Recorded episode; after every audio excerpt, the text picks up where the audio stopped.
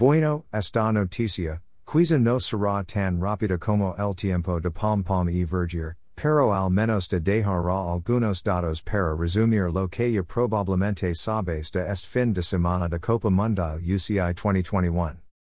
Definitivamente, el clima ayudó para ver velocidad. Sin embargo, también contribuyó para que esto fuera una carnicería de competencia desde los entrenamientos, que estos dejaron fuera alrededor de five corredores, incluidos Ed Master y Rafa Gutierrez, Colombia, hermano de Marcelo, entre otros. Ahora bien, si ves nombres en los podios, debemos seguir tomando en cuenta que si fuera por país, Francia definitivamente es la potencia actualmente en el downhill, cada año salen corredores que desde el inicio ejercen presión a los consolidados y se meten en los podios.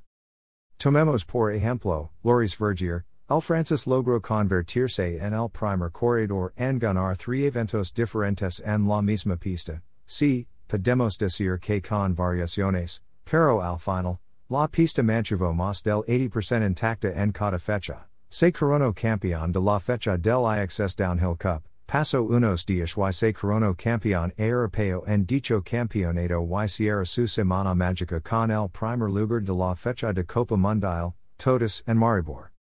Ahora bien, Thibaut Daprela, el joven Francis recién entró a la categoría elite en el 2020, con tan solo 19 años y logró cosecer la 5 top posición general, eso es un logro mayúsculo para el joven, y ahora entra nuevamente, con un patio en segundo lugar en Maribor, pero si de jóvenes hablamos, Benoit Coulange, actual campeón Francis de downhill que logró imponerse en el hot seat hasta que apareció el peso pesado Loic Bruni, si, otro Francis. Cerrando el patio, fue Laurie Greenland, que para muchos es un diamante en bruto, siendo junior ganó muchas carreras incluido el campeonato mundial, no fue sino hasta el 2016. También con 19 años que logró ganar una fecha de Copa Mundial en categoría elite, propiamente en la pista donde será el Campeonato Mundial 2021, Val di Sol, así que el británico puso su enfoque en tomar control y correr a posicionarse en la 3 posición. El Eterno, el Campeón, el corredor más completo que ha existido en el downhill, Greg Minnaar, Sudáfrica, puso su experiencia brillar para llevarse el forte puesto. Viniendo de atrás, ya que fue hasta el 3 er split que Minnaar puso los relojes en verde, mientras que Bruni, Francia, logró cerrar de buena forma y llevarse la 5 top position, que en algún momento se pensó que podía llegar a más. Elite femenina. En es lado, puesta igual forma, pongamos a Francia, Myriam Nicole, conocida como Pom Pom, fue las más rápida del día, Ya para al tu du split la francesa ponía los relojes con una ventaja para manejar de poco más de 3 seg, eso, en una pista como Maribor es una eternidad, y logró llegar a meta de jandos el primer puesto. Si bien es cierto en la rama femenina no hay tanta francesa en el top, lo que si es cierto es que el pic es mucho más cerrado por la general que la rama masculina, y esto se vio en la tabla, donde la actual campeona europea. La local Monika Hrastnik no logró consolidar su corrida y terminó de forta, sin embargo, esto había comenzado a meter la presión por ese patio.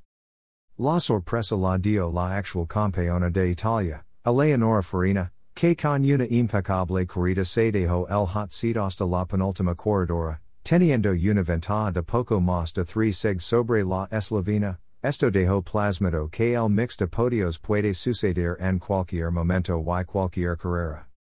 Maribor es una pista brutal desde cualquier punto de vista que se quiera ver, y esto, lo comprobó la actual campeona mundial y no logró hacer una bajada rápida. Se notó que la pista se la complicó, y eso la dejó relegada al 3 puesto, y cerrando el patio, en 5 puesto. La británica Tahnée Seagrave volviendo de lesions y demás, Se noto que vuelve hambrienta para poder dar pelea en las carreras.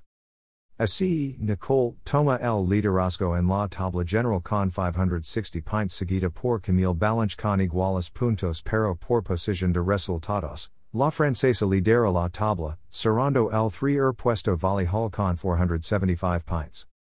En la rama masculina, Thibaut Daprela, Francia, Prácticamente tiene su bolsa el título de Copa Mundial 2021 con 590 pints, seguido por Troy Brosnan, Australia, con 353 pints Y3 row, Greg Minnaar, Sudáfrica, con 330 pints.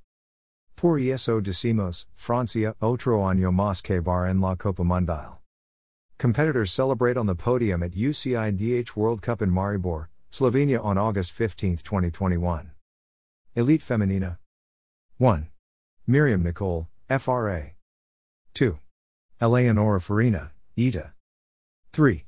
Camille Balanche, SUI. 4. Monika Hrastnik, SLO. 5. Tahnée Seagrave, GBR. Competitors celebrate on the podium at UCIDH World Cup in Maribor, Slovenia on August 15, 2021. Elite Masculina 1. Loris Vergier, FRA. 2. Thibaut Daprela, FRA. 3. Laurie Greenland, GBR. 4. Greg Minnaar, RSA. 5. Loic Bruni, FRA.